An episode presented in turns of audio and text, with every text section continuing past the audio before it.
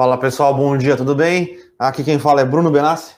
Estou aqui com o Fernando Martim, nosso analista de investimentos globais. E aí, Fernandão, tudo bem?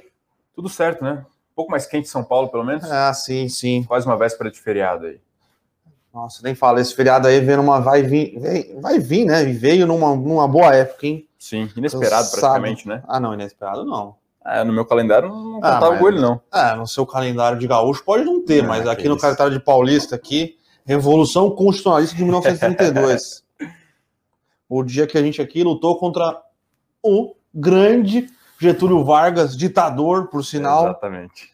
Mas não deu certo, mas pelo menos o feriado ficou. E é isso que importa. Com certeza. Lembrando, pessoal, que a partir do ano que vem, feriados estaduais ou municipais não vão ser mais. É, a, a B3 vai continuar operando. Então. É, B3 são, de olho no volume. É, B3 de olho no volume. Serão menos dias aí é... Menos folgas menos aí, folgas, mais morning calls. Menos folgas, mais morning calls. Então, Enfim. ano que vem, se não me engano, são quatro. É, 25 é aniversário de São Paulo, 9 que é a, a, ou 3, Revolução Constitucional de 32, e dia 20 de novembro, que é o dia da consciência negra. É, uhum. Eu acho que são três. 25, 9, é, deve ser. Acho que são, são mais três pregões no ano, se eu não me engano. Paciência, né? É, vamos lá então, pessoal. Hoje é, hoje a gente tem a divulgação da ata do FONC é, nos Estados Unidos. Lembrando que quando saiu a decisão do FONC, na, na, na saída da decisão, o mercado deu uma, deu uma estressada uhum. relativamente grande, porque quando você pegava para ver os dot plots, né, que nada mais é do que a, a expectativa dos atuais é, diretores do, do, de política monetária do FONC para a inflação futura, para o crescimento futuro e para os juros futuros. É, alguns adiantaram o, o início do, do, do, aumento de juros dos Estados Unidos de 23 para. Não, de 24 para 23, Isso. com alguns mudando de 23 para 22, aumentando um pouco a, a, a inflação enxergar, enxergada nesse ano e no ano que vem. É, e aí deu uma estressada no mercado. Porém, na, no, no, na entrevista do Jerome Powell, tá? O Jerome Powell sempre dá uma entrevista é, após as decisões do FONC. O dot plot, se eu não me engano, são a cada quatro meses. Então, é, e o Jerome Powell já veio dar uma, dar uma segurada, falar, pessoal, são projeções, uhum. a gente ainda tá, a gente acha que a inflação é transitória, estamos bastante de olho no mercado de trabalho nos Estados Unidos, mas hoje sai a ata, e a ata, ela traz com mais detalhes o que foi discutido, qual eram os posicionamentos, como estavam as dissidências, e o pessoal, então, hoje vai aproveitar para dar uma esmiuçada aí no, no, que cada um enxerga, como enxerga, é, e quais são os riscos que o, o, FONC, né, que é o Comitê de Política Monetária do Banco Central, que é, seria o Copom do Fed, é, enxerga para a economia americana. Só que daquele dia que as taxas bateram, acho que as taxas de 10 anos no estresse chegou a voltar para perto do 1,50. Uhum. Hoje as taxas de 10 anos nos Estados Unidos estão perto do 1,30, né? Então, uhum. muita coisa aconteceu na economia americana. É, existe uma questão toda, uma, existe uma questão um pouco mais técnica envolvendo a quantidade de reservas acumuladas pelos bancos americanos, uhum. mas nesse meio tempo a gente teve a divulgação de dados do payroll americano na semana passada, que apesar de ter é, apresentado uma criação de, vaga, de novas vagas de emprego net positiva de 850 mil vagas, uhum. como teve mais gente voltando para a força de trabalho, o desemprego nos Estados Unidos subiu, em vez de cair. É, são coisas estatísticas que acabam acontecendo, é, pessoal. Muda o numerador, né? Muda o numerador, é. exato. Então, o numerador cresceu menos que o denominador. Exato. Então, é, eu acho que essa é uma tendência que vai continuar acontecendo nos Estados Unidos, principalmente com a retirada dos é, dos estímulos estado, dos cheques estaduais para o seguro-desemprego. Uhum. Se eu não me engano, até setembro, todo o auxílio federal também é, para os desempregados vai ser retirado.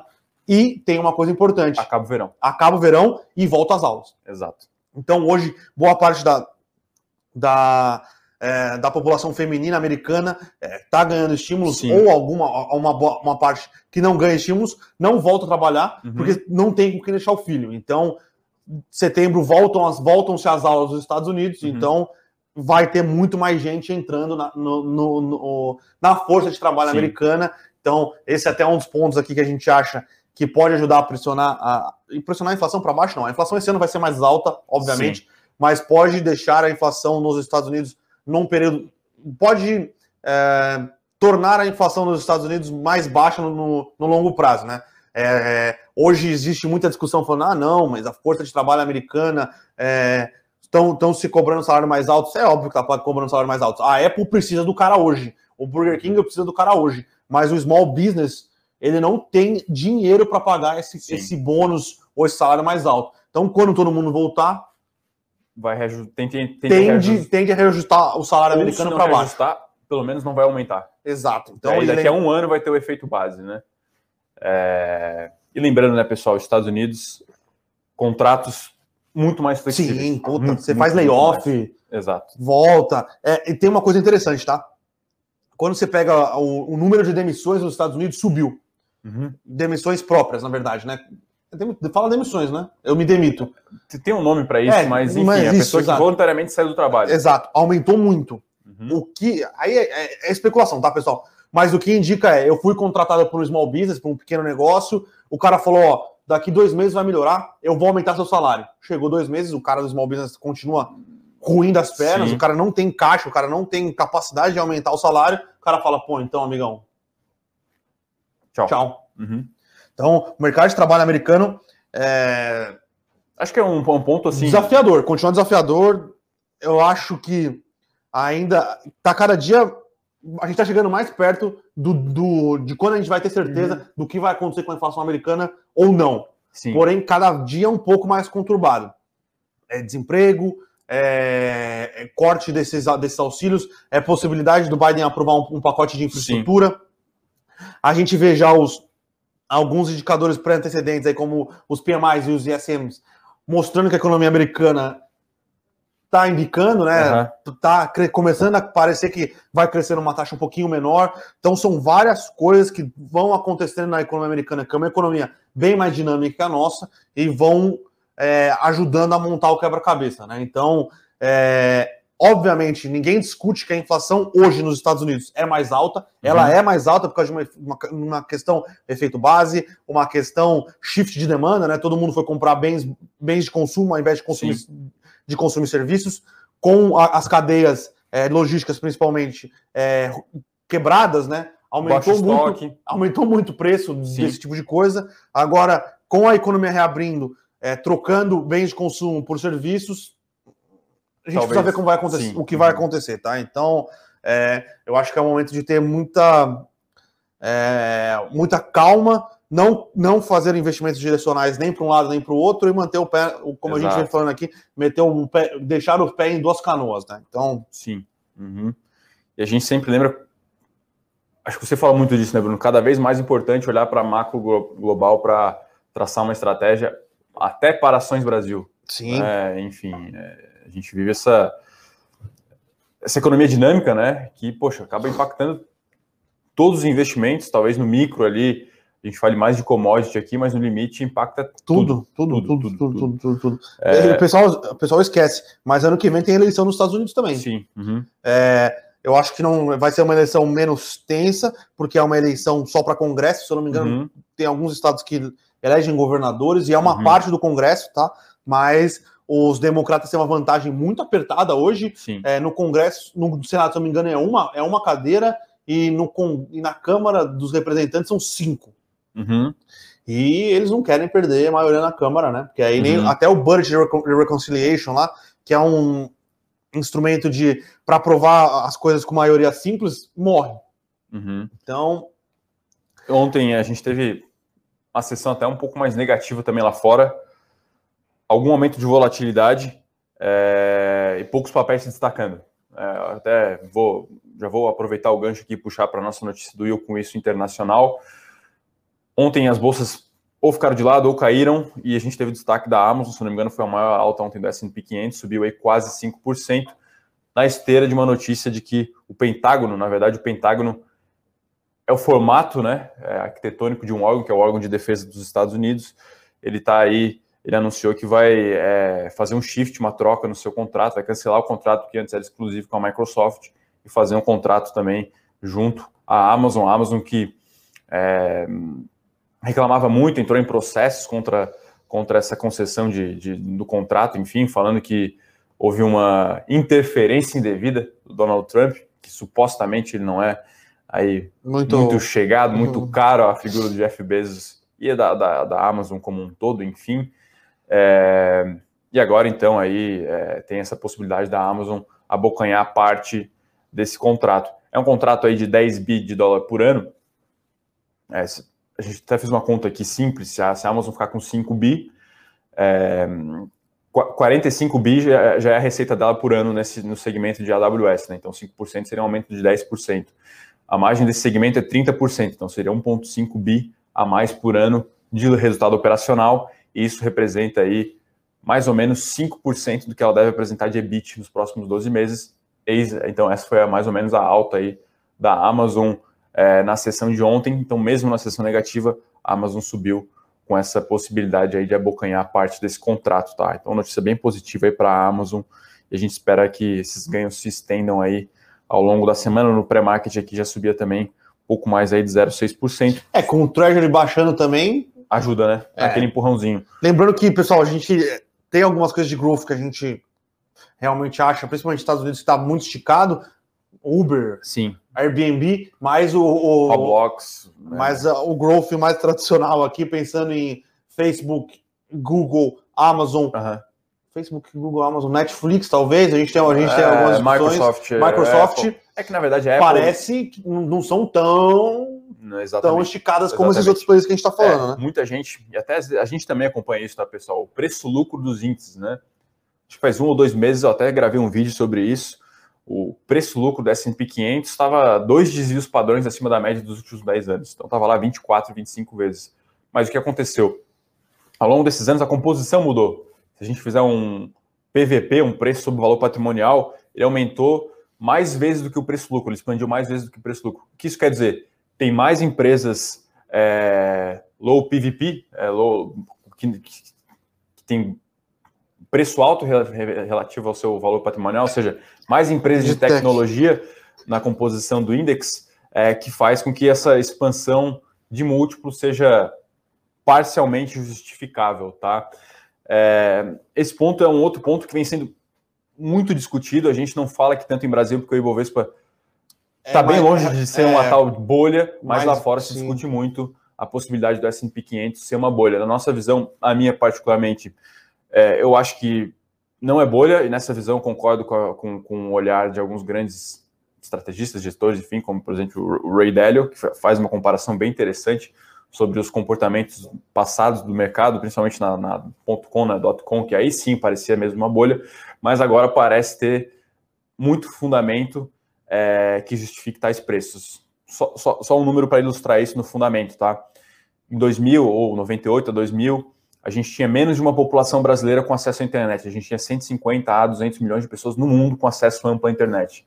Hoje, a gente fala aí na casa dos pelo menos 3 bilhões de pessoas. Então, essas empresas de tecnologia que operam de alguma forma na internet têm um mercado endereçável ainda grande para abocanhar e justifica, talvez, negociar esses múltiplos altos aí. E muita gente falando que Big Tech tá barata de novo, né? É, talvez eu acho que existam algumas bolhas localizadas, uhum. como em 2000, é, em 98, 2000, teve muita empresa de tech, de tech não, de internet, né? Uhum. Vindo. É, poucas foram ganhadoras, inclusive a Amazon é uma delas, ela estava ali naquela Caiu 50% época. Na época. É, a Amazon, a Amazon quase faliu também, pessoal. Sim. O pessoal não, não lembra, mas ela, ela uhum. fez um, um bonde conversível, recuperou uhum. e hoje é o que é.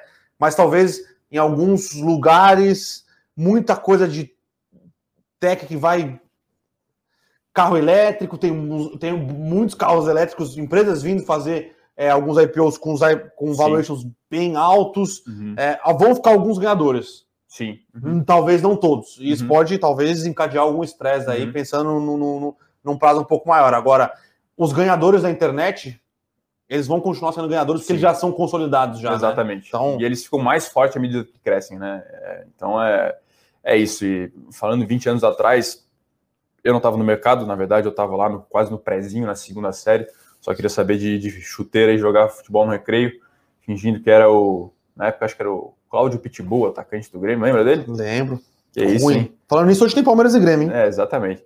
Bom jogo, por sinal. Acho que é o jogo da rodada, né? Os dois ah, melhores times do campeonato. É, um na ponta e outro no. É, é, os entendi, extremos, né? Entendi os extremos. Mas, enfim, falava-se que se pagava múltiplos de preço sobre pay de view. É, sim, sim. Então sim, é, sim. era realmente uma bizarrice e desencadeou quase numa crise, né? 2001, é, a história dos mercados fala que foi um ano muito difícil, claro, teve o World Trade Center também, Teve. teve atentado, mas foi um ano que a economia americana, se eu não me engano, teve um acréscimo de PIB ali de 0,01% ou 0,1%, vai. É, foi. Foi.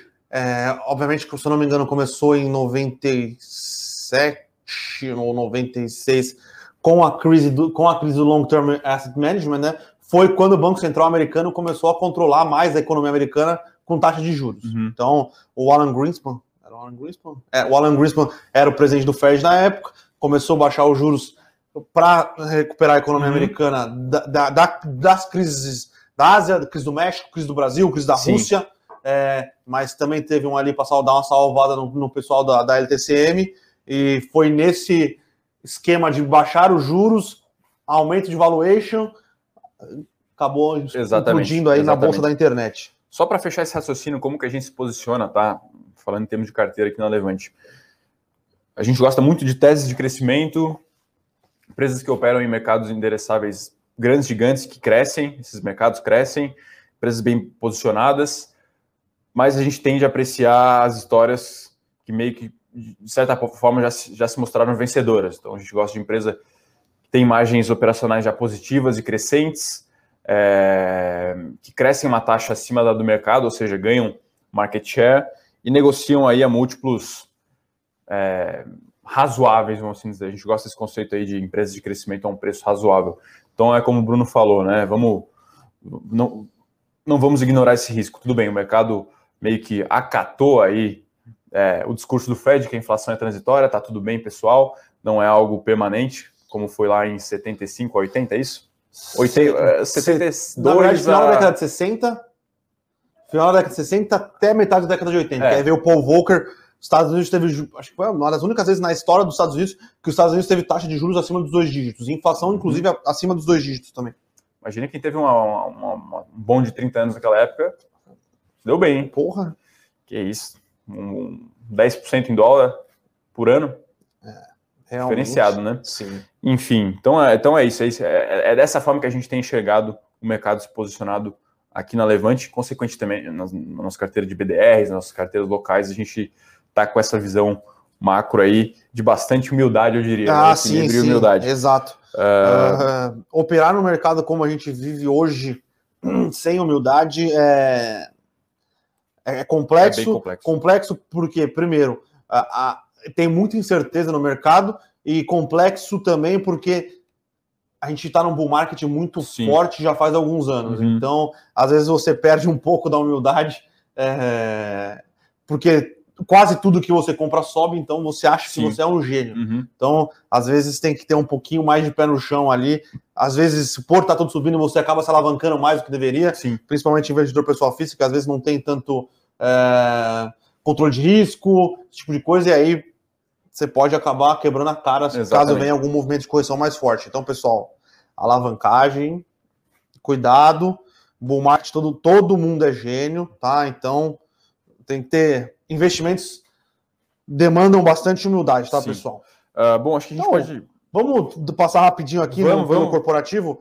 É, corporativo, o pessoal já, já tá falando de Oi, né? Oi, hoje é o dia que Sim. sai o, o- o leilão final sobre o da, da Infraco, né? Que é a companhia de infraestrutura é, neutra é, da, da Oi. É um dos últimos, uma das últimas joias da coroa é, de, de venda da Oi, né? Uhum. e, inclu- e ela vai vender uma participação só, diferente da móvel que ela vendeu 100% da operação, ela vai vender uma parte é, dos recursos da Infraco. Já tem o Stocking Horse, provavelmente ninguém vai mais entrar no leilão, vai ser o BTG. BTG. Na verdade, é um fundo de private equity do BTG. Uhum. Então, é, eles vão comprar 58% da Oi por 12 bilhões de reais. É, dessa operação de, de fibra ótica da Oi. E aí, muito provavelmente, caso o CAD aprove a, a, A móvel, né? a venda da móvel, Rede móvel. com essa venda é, da- dessa parte de infraestrutura de fibra ótica da Oi, ela vai caminhar para sair da, da recuperação judicial. E se- com essas duas aprovadas, acho que no final do ano a Oi é, conseguiu se livrar aí da, da recuperação Uhum. judicial e é uma nova companhia. A Oi hoje não é uma companhia de. não vai A nova Oi, né? Não vai ser uma empresa de é, uma empresa de telefonia verticalizada, né? Ela uhum. vai focar em, em serviço de fibra ótica, ou fibra ótica da Oi, ou ela vai, ela vai ter uma rede de fibra ótica e ela vai prestar serviço para terceira. Então, uhum. você é, tem um provedor de internet no interior de algum estado, você pode contratar a fibra ótica da Oi, pagar um FII para isso e oferecer sua, sua rede de, de internet, né? É então, tem uma, ela tem uma, uma infra sim, gigantesca, né? Muito pulverizada, muito. Sim, muito, sim. Muito. E a gente vê que é um mercado que está bastante aquecido. Sim. Esses dias a Viu fechou também é, um, um, negócio do business de fibra ótica sim. dela. A TIM também, se eu não me engano, fechou. E eu acho que tem três, ou pelo menos duas ou três empresas vindo para o IPO. É uhum. a Unifique, que é uma empresa do interior de Santa Catarina, tem a Brisa, BrisaNet, que se não me engano é do Nordeste, uhum. e tem mais uma. Então, é um mercado que está bem aquecido, é, é, meio que fundamental para o funcionamento do 5G, né? Você tem que ter bastante uhum. fibra ótica, porque o 5G demanda muita torre. Sim. Então, é, a gente só vai conseguir é, avançar no 5G no Brasil se a gente tiver uma rede de fibra ótica é, bem penetrada, coisa que a gente não tem. Em São, em São Paulo, não são todos os lugares que chegam fibra ótica, imagine no resto do Brasil. Né? Exatamente. Né? Então, e é de interesse meio que público você sim, ter. Sim, sim pulverizado o acesso à rede, né, à internet. Acho que tem dois, é, eu, eu vejo como dois potenciais catalisadores aí para o setor. Tem o tal do leilão, que deve sair no segundo semestre, está sendo adiado. É. E uma outra curiosidade que eu tenho é como, como, vai ficar o balanço e a rentabilidade dessa nova Oi aí, olhando é, principalmente para 2022. Como é, qual é a margem operacional da, da, fibra, da fibra da Oi? Né? A gente vê, faz algum tempo já que não, que não, que não abre o release, mas tinha uma expansão bem interessante em acessos, mas o balanço está muito sujo. O balanço muito. da DRE está tá, assim, bem, bem sujo, é uma análise um pouco mais difícil de se fazer, de você uhum. conseguir limpar.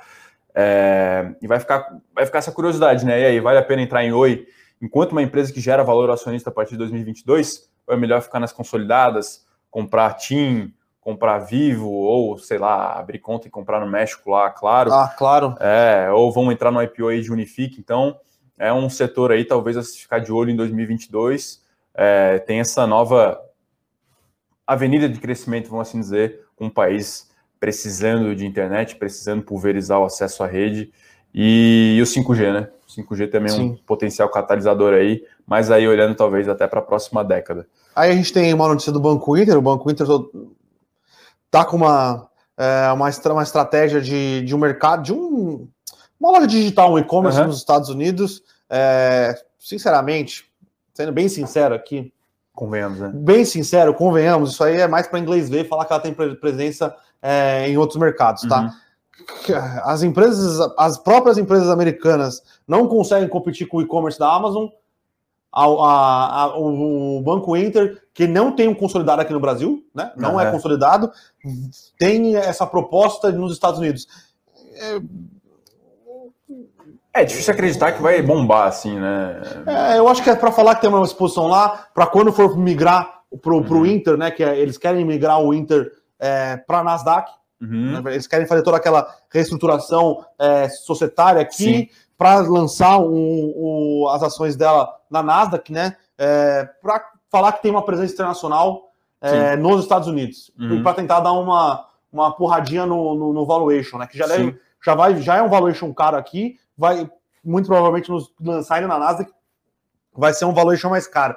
Mas é aquele tipo de notícia que você lê e fala: ah, tá bom, beleza, beleza. vamos. É legal, é interessante, é, funciona bem aqui no Brasil, dá cashback, o Inter, na, a operação como um todo do Inter parece estar tá começando a rentabilizar melhor, eles uhum. estão conseguindo expandir o Invest, o Invest Inter, né, que é a, a, o braço de investimentos estão tendo uma expansão legal na, na, na parte de crédito, é, mas ainda eles têm que entregar muito crescimento e muita rentabilidade é, para a gente acreditar, é, para, na verdade, refletir o valuation que ele tem, né? E agora, essa ideia de, puta, vamos lançar um negócio nos Estados Unidos, um, o Intergol.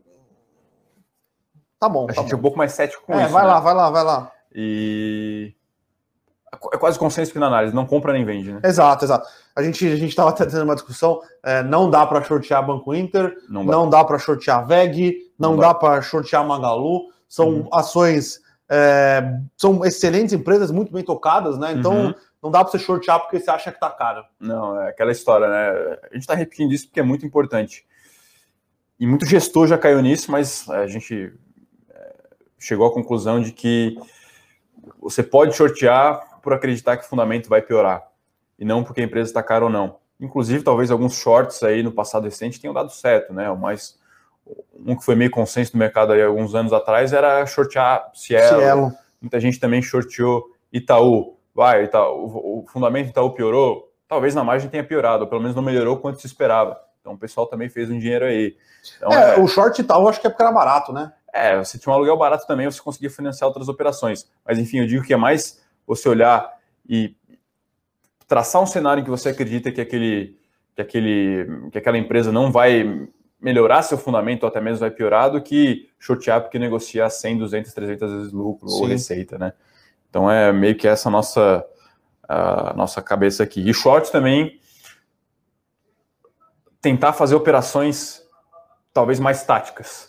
É, lembrando que o, a, à medida que o mercado anda contra você, aquilo vai comendo a sua margem e no limite você pode aí, é, dependendo de, de, do quanto você shorteou, acabar quebrando a conta é o que aconteceu aí, não muito distante, com alguns fundos internacionais que estavam aí é. short.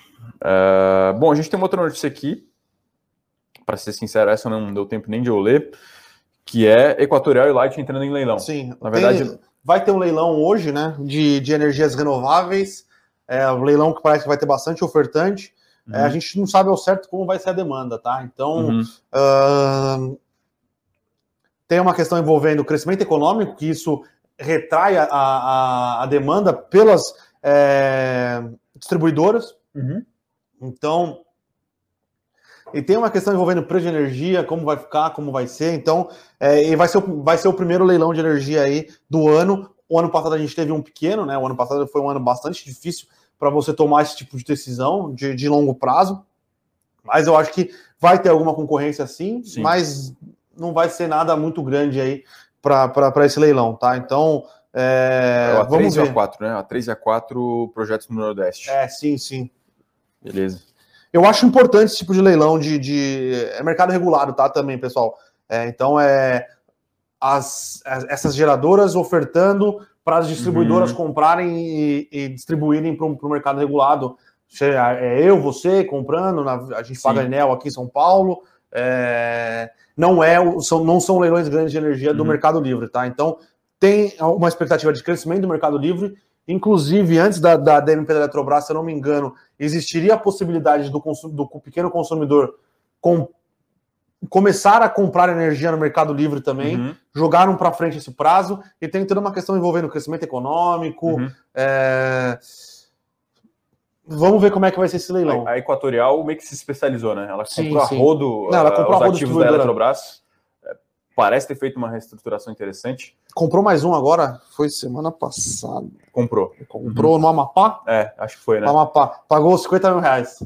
É fora a dívida, né? Não, não, não, mas pagou barato. Pagou barato. De graça. Foi, tão, foi de graça. Estão dando, né? Deu, pagou 50 mil reais. O pessoal só esquece que ela tem 1,2 bi de dívida dívida, mais o capex que a Equatorial tem que investir é, então. para regularizar o, o, a prestação de serviço e ela conseguir é, fazer os repasses de energia, porque se você não presta um bom serviço uhum. de energia, a ANEL te capa na hora do, dos reajustes tarifários, né? Então, é 1,2 bi de dívida, mais 400 milhões de investimento, que é uhum. investimento para ficar medião ali. Sim. Não é para virar o supra-sumo. Então, é, às vezes você, você, acaba escutando isso, se eu não me engano, acho que foi na do, do Rio Grande do Sul também. Sim. Que a, a, é, compraram ela foi 50, 50 mil, reais é. também. Também tinha mais de 2 bi de dívida, mais uhum. investimentos. E aí fica fácil falar que pagou barato, né? Você não leva em conta uhum. dívida, uhum. você não leva em conta investimento, então é complicado, acho né? É mais ou menos o balanço, o balanço do, do Correios, né? Falaram que não pode privatizar porque é lucrativo. Não paga imposto, é, quase com monopólio na prestação de alguns serviços. Subsidiado. Subsidiado, enfim. Se aí... der prejuízo, sabe que o tesouro vai ter que ir Exatamente. lá e aportar. Então, é, vamos ver. Aquela, aquela, aquela maravilha, né? Uh... Sobre privatização do correio, tem bastante pergunta aqui. Acho que tem que ser feita, provavelmente, privatização do correio. Só tem que ver como é que vai ficar a questão de entregas postais em cidades que não, não fariam sentido para uma, por exemplo, para uma empresa grande porque a cidade é pequena. Mas é caríssimo, é... né? Mas tudo bem, mas ele vai ter que fazer. Sim. Uhum. Eu acho que é o único ponto de privatização do correio, e é isso que às vezes me deixa um pouco. É... Com o pé atrás com a velocidade. Com né? o pé atrás com a velocidade. Isso tem que ser Sim. muito bem feito. Uhum. Porque você não, você não pode tirar a cidade do, do, do mapa de, de, de correios Sim. do Brasil, entendeu? Uhum. Então, o correio é importante por causa disso. Uhum. Talvez. É... Eu não sei, tem que ser bem desenhado. Tem que criar um modelo para que fique é, economicamente viável e interessante para as empresas que porventura forem participar da compra, sem tirar esse apelo social que, que, parece interessante no limite. Poxa, você vai receber um comunicado ali, tal do telegrama lá, é, sei lá, uma ordem judicial, é, aquilo lá tem que chegar de alguma forma. Sim. É, então, é, vamos ver, vamos ver como é que vai ficar vamos o ver modelo. vamos ver como é que vai ser o modelo. Mas sim, a gente que não discute que sim, tem que privatizar, tá? Antes de tudo, né? Vamos sim. deixar bem claro isso. Só a nossa, é. a, nossa única preocupação é, como o Bruno falou, a velocidade com que é feito, sem com que essas regras fiquem claras, porque regras não claras no futuro podem dar o que acontece aí hoje em dia, que a gente estava discutindo esses dias aí com CCR, com esse tipo de, de concessão. Uh, tem mais alguma notícia aí? Acho que não, né? São essas as principais notícias. São essas as principais dia. notícias do dia. É, hoje a sessão aqui está mais no ritmo de. Está meio que no 0 a 0 com um ritmo um pouco mais de recuperação, né? É isso? É, ontem, ontem o mundo apanhou bastante, e aí você soma o mundo mais negativo com alguns. É, alguns problemas políticos brasileiros, uhum. aí normalmente essa queda é mais acentuada, né? Então... A gente tem uma atuada aí, no fechamento, a gente sempre procura falar isso, nas últimas duas, três semanas mais negativas para a Ibovespa, né? Tem pesado, tem pesado o ambiente político, tem pesado reforma tributária, são várias coisinhas, vários ingredientes. A bolsa também bateu 131 mil pontos, voltou aí agora para 126. É... Enfim, e parece também ter um. Foi uma posição meio tática do Grinho ali também. Ah, né? foi, foi. O Grinho é. entrou, fez dinheiro e saiu. É, né? exatamente. Mas é isso aí, a gente tem aqui os mercados futuros hoje os índices de, de, de, dos Estados Unidos, né, subindo, S&P 500 subindo aqui 0,2, destaque hoje para a Nasdaq, lembrando que Nasdaq é o, é, é o índice mais, mais tech, subindo aqui 0,4 vai, meio que na esteira dessa queda da Treasury, custo de oportunidade cai. Treasury, a gente estava conversando aqui, a Treasury de 30 anos nos Estados Unidos está com dois, dois abaixo de 2 de yield, né? Então, em 30 anos, você tem retorno real zero nos Estados Unidos. Zero, exatamente. Imagina que a inflação estrutural dos Estados Unidos é 2, uhum. o Treasury está abaixo de 2, então você tem o juros real negativo para carregar Exatamente. uma posição em dólares em 30 anos. É, o mundo tá um negócio muito maluco tá, mesmo. Tá maluco, né? Tá. Então é, enfim, difícil. Só para a gente finalizar aqui, top news aqui, enfim, das nossas é, das plataformas que a gente acessa, destacando também tal da variante Delta, que é aí Chegou a, nos Estados Unidos também, né? Chegou no Brasil, inclusive em São Paulo, que é a, a aumento de casos de não vacinados é variante Delta. É meio que esse é o, esse é o cenário. Então vamos preparar o braço aí que provavelmente vacina vai ser algo meio anual aí. É, vamos ver. Bom, acredito que seja isso. Acho que a gente pode partir aqui para as perguntas. Destaques são esses. Bovespa deve recuperar e hoje lá fora destaque deve ser Big Tech, Tech, Software, Gaming, enfim, Amazon devem andar bem hoje. O pessoal aqui perguntando de Ultra versus BR Distribuidora e Cosan. É engraçado, né? Antes a Ultra era a queridinha do mercado, uhum. a BR Distribuidora era, um braço da Petrobras, né? Não era, não era uhum. listada, e a Cosan era um, um, pouco mais mal vista por causa da, da governança corporativa que envolvia o Ometo. Uhum. Ele fez, deu umas tungadas nos minoritários na época. Quem sou eu para julgar o Ometo, né? O cara construiu um puta império, mas tudo bem.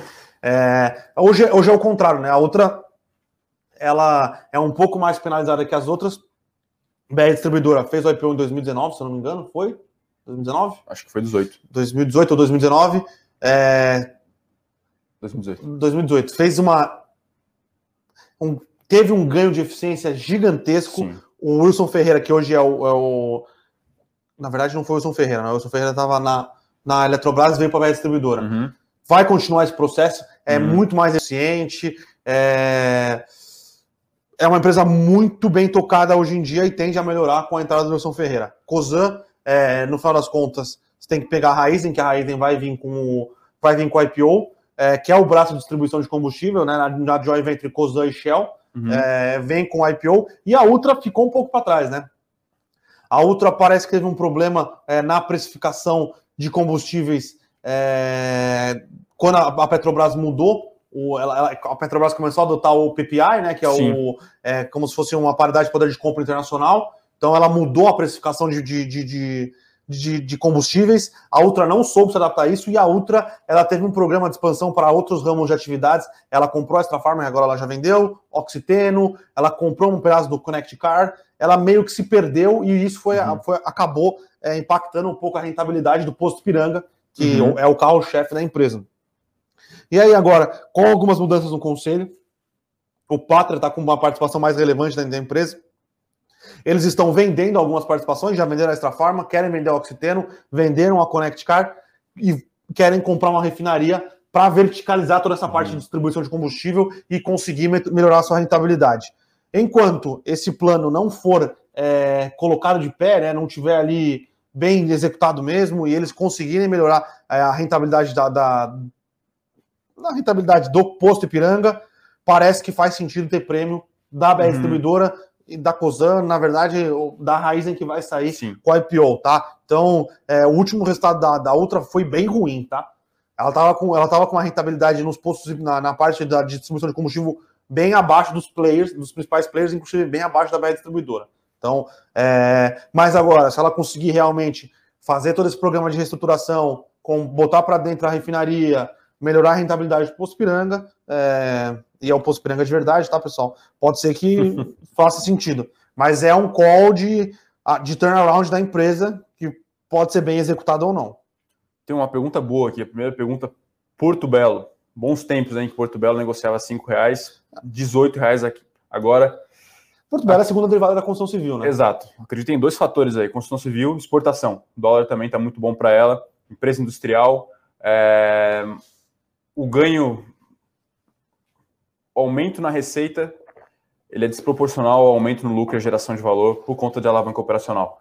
Então, para a empresa industrial é muito importante volume, é, e além de volume, né, como, como, o Bruno falou, agora começam aí a segunda onda da construção civil, das construções que começaram a ser levantadas há dois, três anos atrás, vai, começa agora a demandar os produtos da Porto Belo, tem efeito preço também que está bom, isso traz uma alavanca operacional gigante, ou seja, consegue diluir muito custo fixo, empresa consegue gerar bem mais caixa. A gente vê aqui Free Cash Flow Yield, vai, que é uma, uma métrica que relaciona ali quanto a empresa vai gerar de caixa pelo seu valor de mercado acima dos 10%. Então, realmente deu foi um bom, um bom call aí. É, só para ilustrar aqui, entre 2014 e 2018, ou seja, nesses cinco anos, vai, a empresa tinha um bi de receita, aí no ano passado foi para 1,3 bi, já é bastante. E aí nesses últimos 12 meses, a gente pegar a marcha, tirar a marcha do ano passado, já é quase 1,5 bi, ou seja, 50% a mais do que nos últimos dois, três anos, sendo que o EBIT cresceu aí, é, se pegava de 2018, por exemplo, cinco vezes, saiu de 35 bi de reais para 150 bi, isso é uma, uma margem é, bem maior. Então a empresa até acredito que não tenha muito plano de expansão, ou seja, não tem muito CAPEX, isso significa caixa na veia, e aí potencial até para né, reinvestir, pagar dividendo, recompração, não sei, enfim. Então a nossa, nossa visão é essa, tá? Que justifica essa, esse salto aí em Porto Belo. É, o pessoal aqui está perguntando se a Amazon pode entrar no leilão do correio. É, esse é um burburinho do ano passado já, uhum. né? É, Amazon e Magalu. É, Mercado Livre, possivelmente, também seria uma dos interessados. É, o Mercado Livre, ele. Hoje, obviamente, ele investiu muito em logística própria, mas antigamente o Mercado Livre era, o, era Sim. Correios, né? Uhum. E o que a gente pode dizer é o seguinte: todas essas empresas estão com funding, né, um, um potencial de captação de recursos bem amplo, né? Magalu consegue captar facilmente, Mercado Livre também. Agora a Amazon brinca, né? É. A Amazon capta dinheiro praticamente de graça em dólar. Então esse é um diferencial. Caso ela veja Brasil como estratégico, com alto potencial de gerar, de gerar retorno, são favoritos para levar. Se eles quiserem, eles levam. Essa é a grande, grande verdade. O Reinaldo aqui perguntando se o valor do Brent a 100 reais, 100 dólares o, o barril é, terrível que estão colocando é exagero. seria terrível para a economia. É, né? Para a economia global seria terrível. Os produtores de, de, de petróleo estariam dando um tiro no pé, porque muito uhum. provavelmente. Aí sim, acho que provocaria uma inflação um pouco mais cavalar nos Estados uhum. Unidos e no mundo. Aí provavelmente teria que aumentar juros mesmo, e sim. aí nos próximos anos a recessão e a demanda para o petróleo diminuiria. Uhum. É,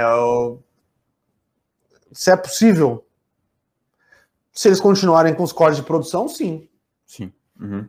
Agora, lembrando que se eles fizerem assim, eles voltam com a produção de petróleo e daria uma, uma casada um pouco melhor uhum. na, na, na, oferta e demanda, tá, Reinaldo?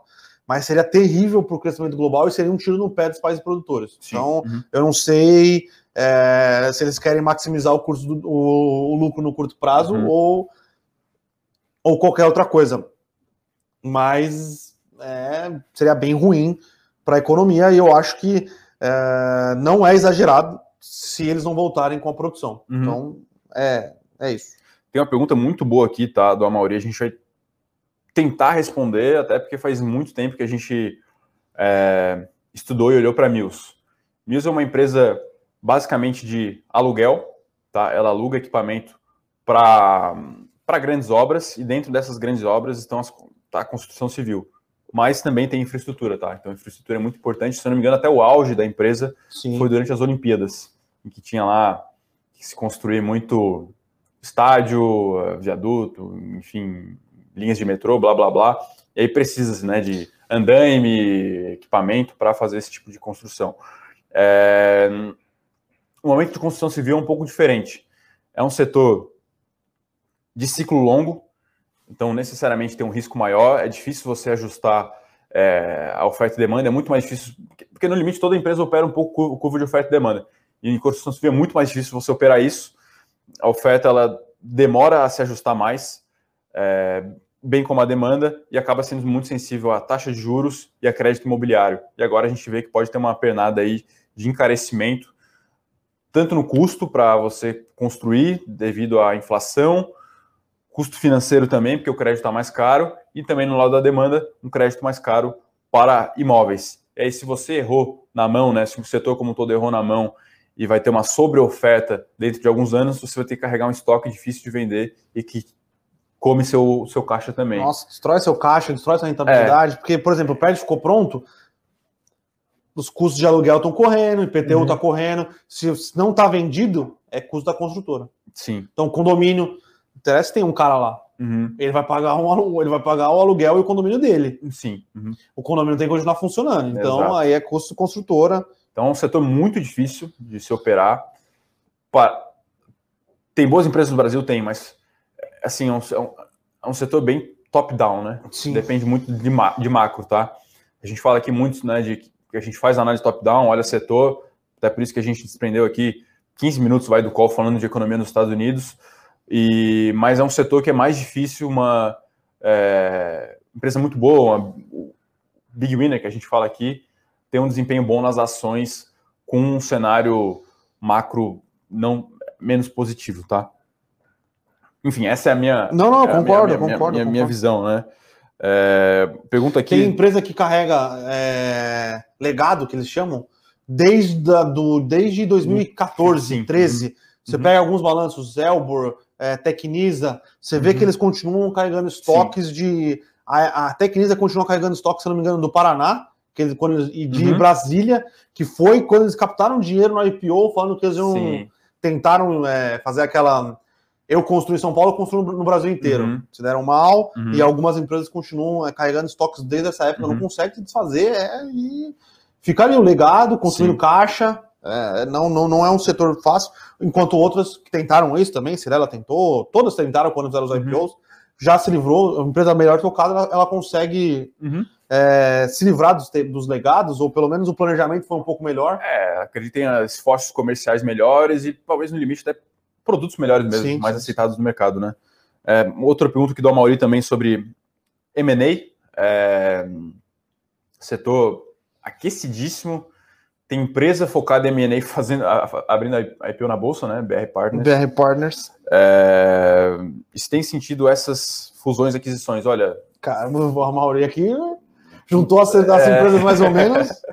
Sim, mas assim. É... Olha, eu tô muitas das empresas que pegaram dinheiro para fazer é, aquisição, tá? Então, nessas.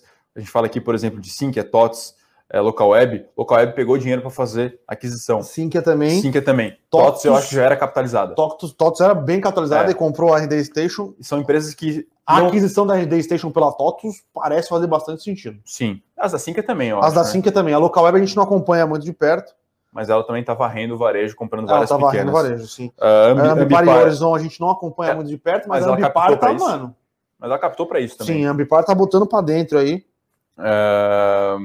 Uh, 3R. 3R, normalmente PetroRio, é, eles adquirem o legado da Petrobras, né? Então sim. a 3R principalmente compra campos maduros é, em terra, né? Uhum. Da Petrobras. melhora muito a eficiência. Uhum a PetroRio compra campos que a Petrobras não quer mais em, em é, exploração profunda. Acho que agora ela está entrando também no pré-sal, mas uhum. em coisas que a Petrobras não quer mais, Sim. parece fazer sentido. Uh, a Recôncavo acabou de fazer o IPO, a gente não acompanha muito de perto. E a Enalta ela comprou uma parte de gás natural, se eu não me engano, da Petrobras da Amazônia. Uhum. Faz sentido para o business da Enalta, sim, tá? Uh, Santos Brasil talvez tenha sido um pouco surpreendente aí, mas agora eles anunciaram um potencial acordo, né? É, Santos Brasil, Rumo, a Rumo, ela, ela normalmente não faz, ela fez, né? Foi a, ela comprou a, a, ALL Logística em uhum. 2016, se eu não me engano. Existe uma possibilidade de sair um acordo entre Santos Brasil e Rumo para operar, operar o, a parte portuária no Porto de Santos. Parece que vai ser só São Paulo, Sim. aqui só Santos. Parece fazer um deal que faz sentido para as duas empresas. E agora um Irani, Suzano e Clabin. Suzano já foi. Suzano já foi, comprou a fibra. É, cara, ela tá conseguindo gerar bastante eficiência, hein? Sim. Uhum. Bastante eficiência. É, a Clabin, eu não lembro da última vez que ela fez uma aquisição grande. Ela fez, acho que ela fez ano passado de uma empresa de papel. É, uh, parece fazer sentido e a Irani não tem tamanho para fazer aquisições, não, não é tão capitalizada assim. Ela fez o RIPO ano passado, a Irani, mas mais para focar na melhora de, de, eficiência operacional das suas plantas, tá? E a gente tinha um gap de eficiência operacional muito grande, uhum. principalmente frente a Clabin, né? Mas é difícil comparar, comparar com Clabin, Sim. que é State of, State of Arts, né? Então, uhum. Clabin e Suzano são State of, State of Arts para o mundo. Uhum. Mas a Irani estava bem. tinha uma eficiência operacional bem baixa comparada. Mas Sim. agora ela está tá investindo e tá, tá melhorando. Uh, o Vinícius aqui pergunta alguns calls de valor que a gente está de olho. Olha, o que andou de valor fora foi setorial, tá? Então andou indústria, essa é uma discussão, discussão quase que diária, eu e o Bruno aqui batendo a cabeça, porque lá fora o que andou foi industrial, foi top-down, e algumas ações que a gente gosta e que são talvez mais defensivas, pagadoras de dividendos, não andaram. A última que eu olhei e acho que é bem interessante, no ano não andou, porque, poxa, com Bolsonaro, time high tudo andando, você passa a olhar aquilo que não andou ainda, né? Meio que na Sim. cabeça meio de rotation mesmo. PG, PG não andou. Também algumas ações de valor Europa também não andaram e aí parece começar a ficar interessante, tá?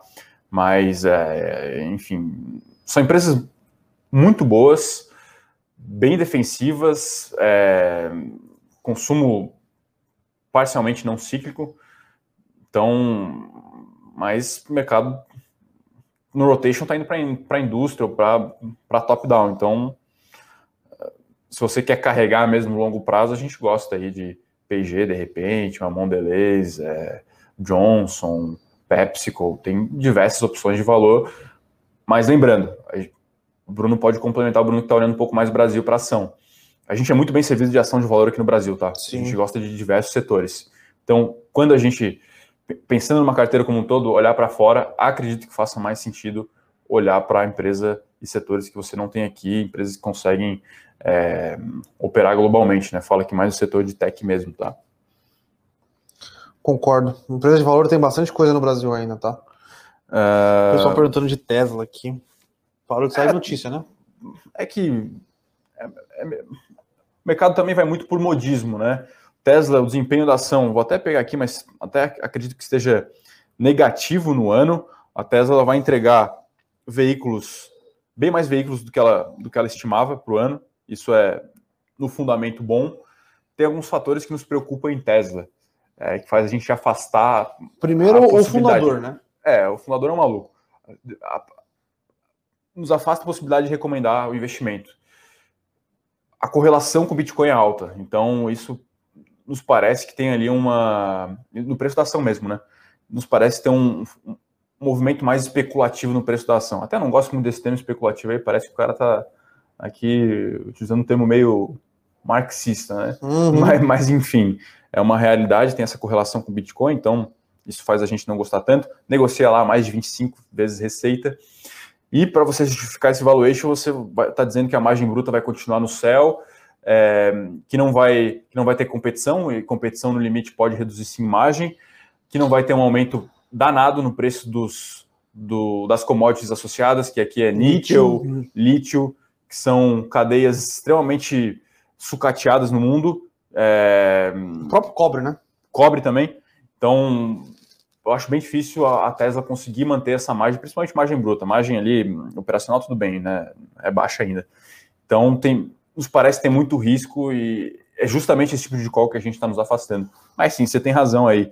É, é, em, breve, em, breve, ela deve anunciar aí a prévia operacional e aí vai voltar a ter um Ford bom... entrou com tudo, Volkswagen sim. entrou com tudo, uhum. Toyota entrou com tudo, então as chinesas, né? É, dificultou um pouco. Uhum. A, a, a, antes era na dama de braçada, né? Só Sim. ela uhum. era operacional mesmo na produção de carro uhum. elétrico. Agora tem algumas outras, algumas outras não, né? Tem as empresas que estão fazendo carro aí faz Sim. 100 uhum. anos aí. O, o, modelo T foi do que? De 14 ou de 7? 1907 ou 1900? Ah, não lembro. Foi do começo do século, acho. Uhum. O T30. Bom, o Ford T. É, e é. Enfim, a gente não, não, não a gente gosta do, do, setor. Na nossa carteira Global Trends, a gente tem ali uma, um ativo para tese de veículo elétrico. A gente está na segunda derivada, né? Que é tentar vender a pá, né? É. Na corrida pelo ouro a gente tenta vender a pá. Sim. A é. picareta. É, vai, a picareta pode ser. Eu, o Vini aqui tá me corrigindo, sim, fibra foi fusão com a Suzano, não uma aquisição, mas perdão aí, eu tava falando de muitos, muitos cases aqui. Também prevaleceu o nome, né? É, prevaleceu o nome. Então... Se eram duas empresas centenárias, se não me engano, a Suzana, eu tenho certeza que é centenária, centenária, a Fibra eu não lembro, mas eram duas empresas muito grandes. Sim. Foi uma, uma operação bizarra, gigantesca. Gigantesca. E foi até um dos motivos que fez a Suzana se alavancar pesado, uhum. porque foi uma aquisição que a Suzana fez. Uma, uma aquisição não, uma fusão e quando a, na junção do management eles acharam que eles iam virar player, é, eles iam conseguir dar preço no mercado, uhum. e iam, aí o China veio e falou, amigão, dá uma segurada aí. Dá uma segurada aí, jogou para baixo o preço da celulose, uhum. É, mas era uma, virou uma empresa muito eficiente. Então, mesmo uhum. no low do ciclo, eles conseguiram gerar, gerar caixa, diminuir a alavancagem. Uhum. É, hoje a empresa é a empresa é, resultante dessa, dessa operação é, um monstruosa, espetáculo, monstruosa. monstruosa. Acho que é isso, né, Fernandão? Acho que é isso, né? 53 minutos de call. O pessoal aqui fala da meia. É. O Bruno aqui tá no estilo um pouco mais tradicional. Aqui, é, né? pessoal, não é entrevista nem consulta médica, tá? Só, só vem mais bonitinho é... mesmo. Mas é isso, né? O Vinícius aqui pergunta se o mercado até o final do ano é para baixo. Hum, uma pergunta que vale um milhão de dólares ou mais.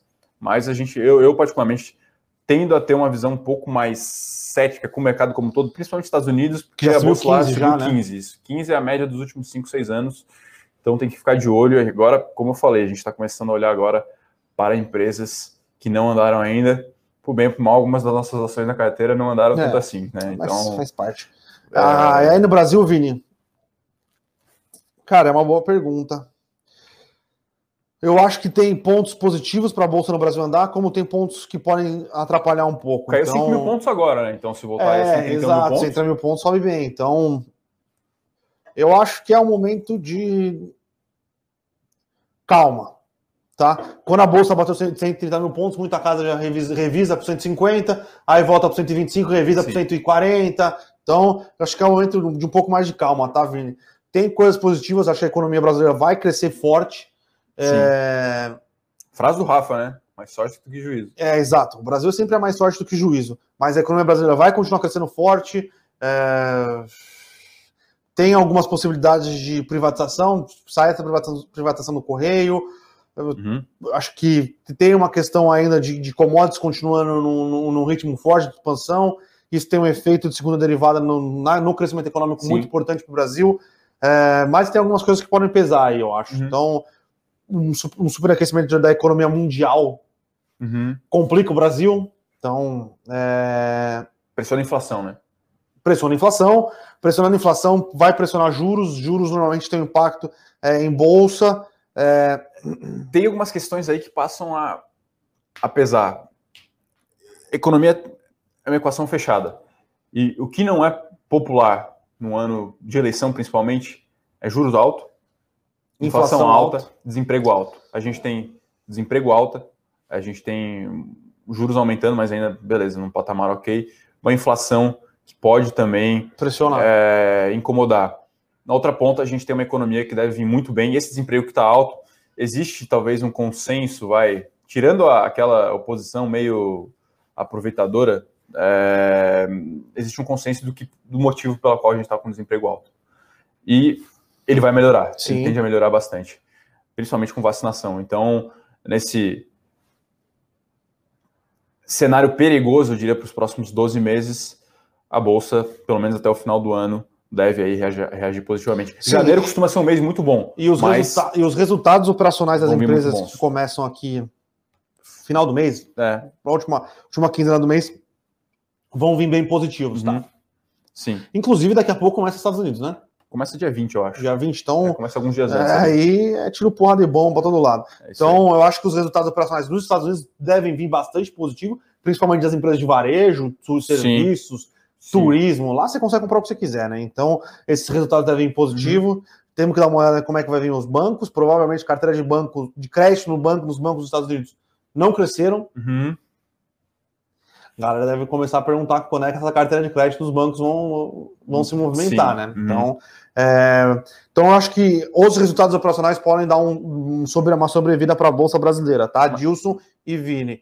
Uh, mas eu acho que hoje, parando para pensar, a economia brasileira, é, resultados operacionais da empresa, reabertura, existem mais pontos positivos do que negativos. Uhum. Porém, se o cenário global azedar, se o cenário político azedar ou continuar azedando, vamos vai ver como é que vai fechar vai essa equação, né? Sim. Uhum.